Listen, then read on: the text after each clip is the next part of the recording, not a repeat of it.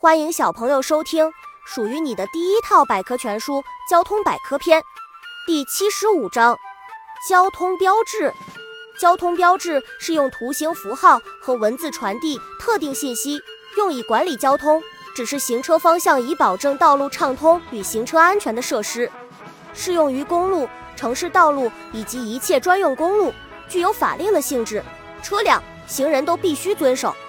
交通标志的历史，在古罗马时代，从罗马到加普亚的军用大道上设有里程碑和指路牌。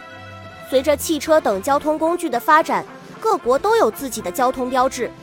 直到1968年，各国的交通标志才趋向统一。小知识：里程碑、百米桩和公路界碑等指路标志通常用不同颜色表示。主要分类。交通标志可以分为主要标志和辅助标志两大类。辅助标志附设在主标志之下，分别表示时间、警告、禁令、理由等类型。主要标志又分为指示标志、警告标志、禁令标志、指路标志四大类。